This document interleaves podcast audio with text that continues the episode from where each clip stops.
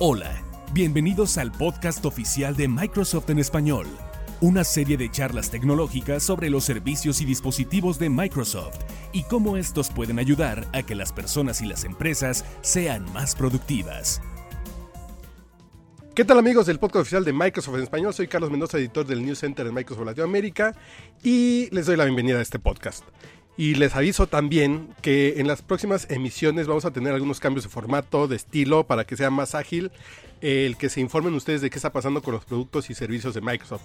Pero antes les recordamos cuáles son nuestras propiedades digitales donde nos pueden seguir, que en Twitter nuestra cuenta es Microsoft Latam, en Facebook, facebook.com diagonal Microsoft Noticias, la dirección del News Center de Microsoft Latinoamérica es news.microsoft.com diagonal ES-XL. Y en esta ocasión les vamos a hablar de hábitos para la nueva cultura del nómada digital, una encuesta que realizamos en Facebook y les vamos a compartir un poco los resultados. Vamos a hablar también de que ya faltan menos de 60 días para que se acabe la actualización gratuita para Windows 10. Y terminaremos con el punto número 8 de esta campaña de las 10 maneras en las que Microsoft ayuda a las empresas. Y el punto número 8 es reducir los costos de administración de TI. Entonces, dicho lo anterior, les doy la bienvenida y en el segundo bloque del podcast estará Federico Rodríguez, coordinador editorial del News Center, para cerrar con este podcast. Suscríbete al podcast oficial de Microsoft en español. Hay muchas opciones y no olvides seguirnos en Twitter en arroba Microsoft Latam.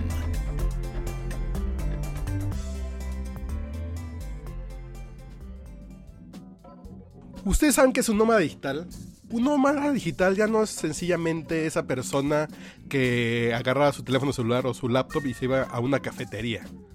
Y desde la cafetería podía revisar correos y navegar y, y ya. No, un nómada digital va mucho más allá.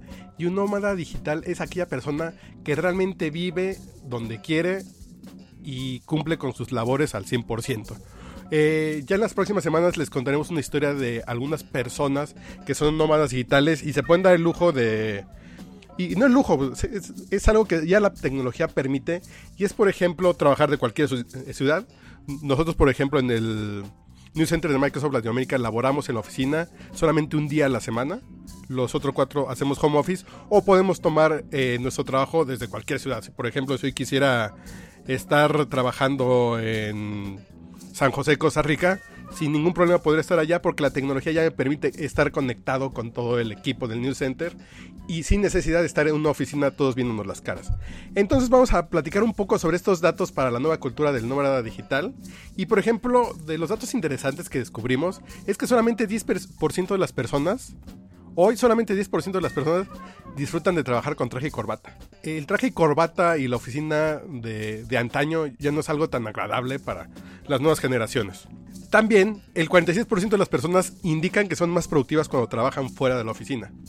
Que a todos nos ha pasado que estar con nuestro café en nuestro escritorio en nuestra casa puede lograr una experiencia más productiva y de mayor concentración que estar en la oficina, que de pronto te llaman eh, para prepararte el café, platicas con un compañero, alguien pone un GIF animado de un, de un meme tocando el teclado, de, un gato tocando el teclado, y solamente 8 personas, eh, 8% de las personas que trabajan fuera de la oficina indicaron ser más improductivos en, en su casa. Entonces esto rompe un poco el mito de si yo me quedo en mi casa, me la voy a pasar todo el día viendo tele y perdiendo el tiempo. En América Latina, 41% de las personas que respondieron esta encuesta y tienen acceso a Internet ya trabajan remotamente. Por ejemplo, esa fue una encuesta que se realizó en Internet, en facebook.com diagonal Microsoft Noticias, y ahí todos, obviamente, tienen acceso a Internet. Entonces, de las personas que contestaron, 41% de las personas ya trabajan de manera remota, de uno u otro modo. Y, y trabajar de manera remota es tal vez revisar un documento de trabajo, desde el teléfono celular o desde la laptop cuando estamos en casa, o contestar un correo, o por ejemplo estar leyendo documentos cuando no estamos ya en la oficina. 52% de las personas indica que no importa el lugar para trabajar si se cuenta con una buena conexión a internet. Yo recuerdo que antes era como muy común decir, es que en esta oficina hay mucho ruido y no, y no puedo trabajar. Hoy lo que es indispensable para que trabajemos es una buena conexión a Internet. La mitad de las personas indicaron como que eso es lo más importante y ya va más allá del dispositivo, va más allá del espacio físico de la oficina y solamente 5% indicó que necesita poco ruido. Y también 23% de las personas en las que laboran los encuestados dijeron que sus empresas son cero flexibles y exigen un horario completo en la oficina. Ya cada vez son más las empresas que permiten eh, a sus empleados el bueno, si tienes tal problema personal, si tienes que hacer tal cosa, si tienes que viajar, si hoy no puedes venir por alguna razón, conéctate en tu casa. Ya son cada vez más empresas que dicen, quédate en tu casa y mejor prefiero que estés tranquilo, porque tal vez una ciudad como la Ciudad de México, que de pronto hay alguna manifestación o algún conflicto vial, y si alguien va a hacer dos horas de camino para el trabajo, es mucho mejor que se quede en su casa y sea esas dos horas productivo con su café y sentado en su escritorio. Entonces ya muchas empresas ya están enfocadas y ya, tienen muy consciente esto. Y muy curioso porque les pusimos algunas opciones de si gustarían trabajar en la playa, en el bosque, en un, en un café, en una oficina, en un parque. Y 48% de las personas refirió que prefiere trabajar en un lugar relajado como en el bosque o la montaña, o se hace con un lugar tranquilo y indicaron que la playa es para ir a descansar y que no se imaginan llevándose su laptop y su teléfono para trabajar en la playa. Que mejor si les dijeran dónde, que dónde quieren trabajar, ellos seleccionarían un lugar como el, el bosque y la montaña. Y solamente uno de cada cinco personas considera las cafeterías buenos lugares para trabajar. Uno de cada tres trabajadores considera las oficinas como sitios poco inspiradores para trabajar. Y les preguntamos cuáles serían los sitios emblemáticos de América Latina para trabajar. Así de yo quisiera trabajar con esas vistas. Y uno de cada cuatro latinoamericanos contestó que Machu Picchu, Perú, e, ese lugar en las montañas sería ideal para trabajar de manera remota. Y uno de cada cinco latinoamericanos gustaría trabajar con las bellas vistas de Barriloche en Argentina. Y para cerrar esta encuesta, para cerrar esta pequeña recapitulación de lo que hicimos de los hábitos del nómada digital actual, eh, 53% utilizan Office como su herramienta principal de productividad. Entonces, en esta nueva cultura en que las empresas ya están conscientes de los beneficios de mandar a sus trabajadores a su casa a trabajar, que la gente ya sabe cómo hacerlo, el eh, 53% utilizan Microsoft Office, que cada vez se pone mejor. Más episodios del podcast los puedes encontrar en el News Center de Microsoft Latinoamérica en microsoft.com, diagonal news, diagonal ES-XL.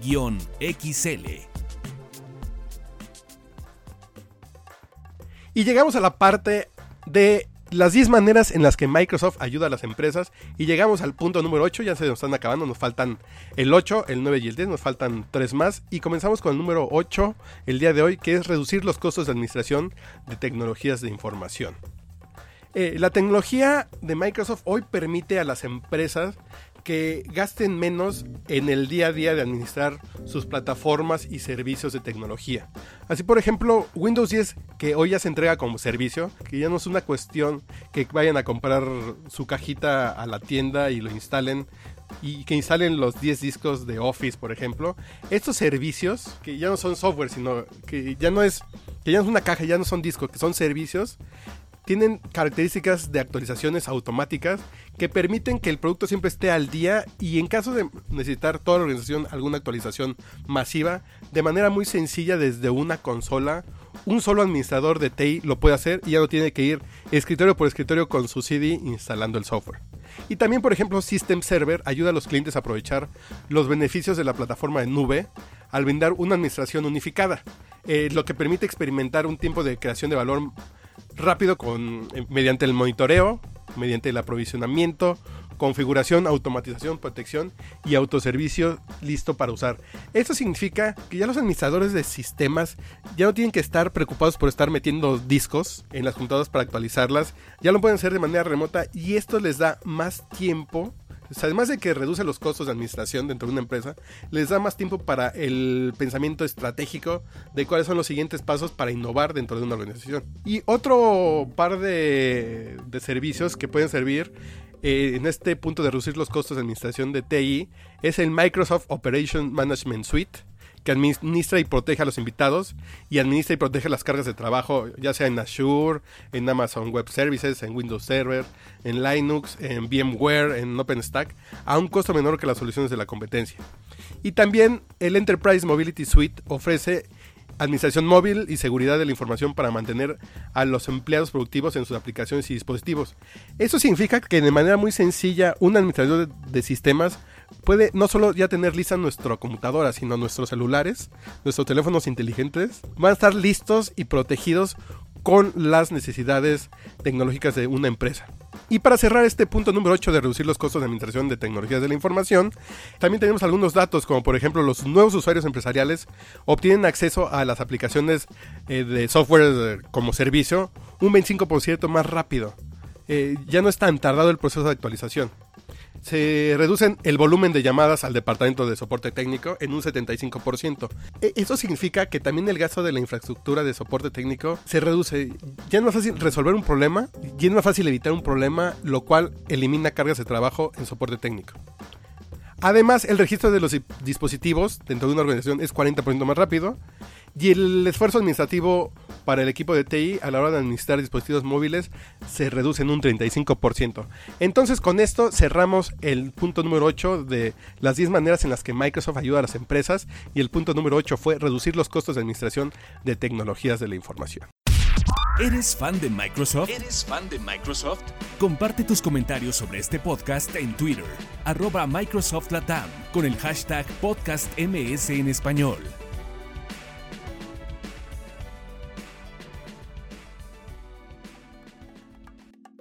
Gracias Carlos. En efecto amigos, eh, en el News Center de Microsoft Latinoamérica les publicamos un aviso en nuestras redes también. Y este aviso trata sobre Windows 10 y que estamos a 60 días de que finalice la oferta de actualización gratuita a este sistema operativo.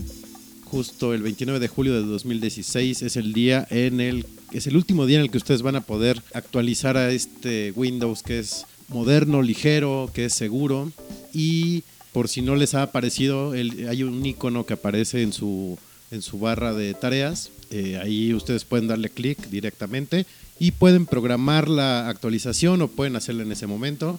No se preocupen, la actualización se hace de manera transparente. Todas sus, sus, configuraciones, todos sus archivos, todos sus documentos van a estar ahí cuando inicien Windows 10. Y si no, ahí mismo en el texto publicamos una liga a la que pueden darle clic y empezar su actualización. La dirección es www.microsoft.com diagonal ES-XL diagonal Windows, diagonal Windows, guion medio 10, guion medio upgrade. Y ahí ustedes dan clic y comienzan la instalación. Eh, recuerden, Windows 10 es compatible con todos sus programas, con todas sus aplicaciones. Lo pueden personalizar a, su gusto, les va a permitir ser, más productivos y como les decía es familiar, el menú de inicio está de vuelta, y van a poder encontrar las aplicaciones que ustedes más usan, que ustedes más les gustan y pueden tener un vistazo rápido de todo su, su calendario, sus correos, las noticias que les interesan. Además, cada, cada una de estas aplicaciones, ya sea calendario, fotos, eh, Wunderlist, por ejemplo, OneNote, todas las aplicaciones son de mosaicos vivos, les dan un vistazo rápido de alguna actualización de estado. Facebook eh, para Windows 10 recibió una actualización, está muy bonito el diseño, muy sencillo de navegar. Ya les habíamos comentado de Vine también, que ya está para Windows 10.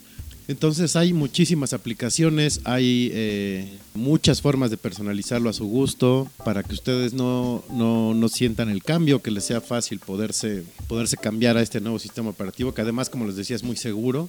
Cuenta con eh, Windows Defender, que es el, antivirus de Microsoft, y en verdad su máquina va a estar bien protegida, su equipo va a estar seguro, no van a tener problemas de malware, de, de virus, Además, eh, en el caso de que su equipo sea un modelo reciente, puede contar con la funcionalidad de Windows Hello que les permite ingresar a su equipo a través de biométricos como lectura de retina o de huella dactilar, en lugar de usar una contraseña, que este es un modo de, de acceder al sistema operativo de una manera mucho más segura.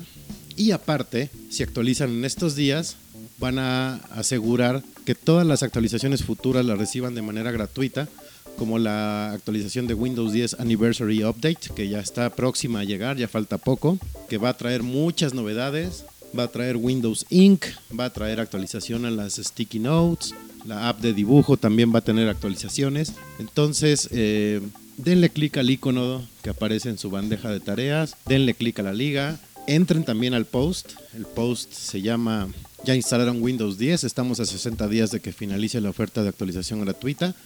Ahí va a haber, eh, ahí está un video de Brian Roper, que es parte del equipo de Windows 10, que aparte de todo lo que ya les comenté, él también les va a dar 10 razones para aprovechar la oferta de actualización gratuita a Windows 10. Todo lo que necesitas saber sobre los servicios y dispositivos de Microsoft está en el News Center de Microsoft Latinoamérica. Visítalo en microsoft.com diagonal news diagonal ES-XL. Y así llegamos al final de este episodio del podcast oficial de Microsoft en español. Gracias por escucharnos, eh, no olviden compartir el podcast y no olviden seguirnos en nuestras propiedades digitales, en Twitter en arroba Microsoft Latam, en Facebook como Microsoft Noticias y el News Center, nuestra dirección abreviada es aka.ms diagonal News Center Latam. Gracias. Adiós. No olviden visitar el News Center de Microsoft Latinoamérica, donde diariamente conocerán las noticias más importantes de Microsoft en tu idioma. La dirección es microsoft.com, diagonal news, diagonal es-xl. Hasta la próxima.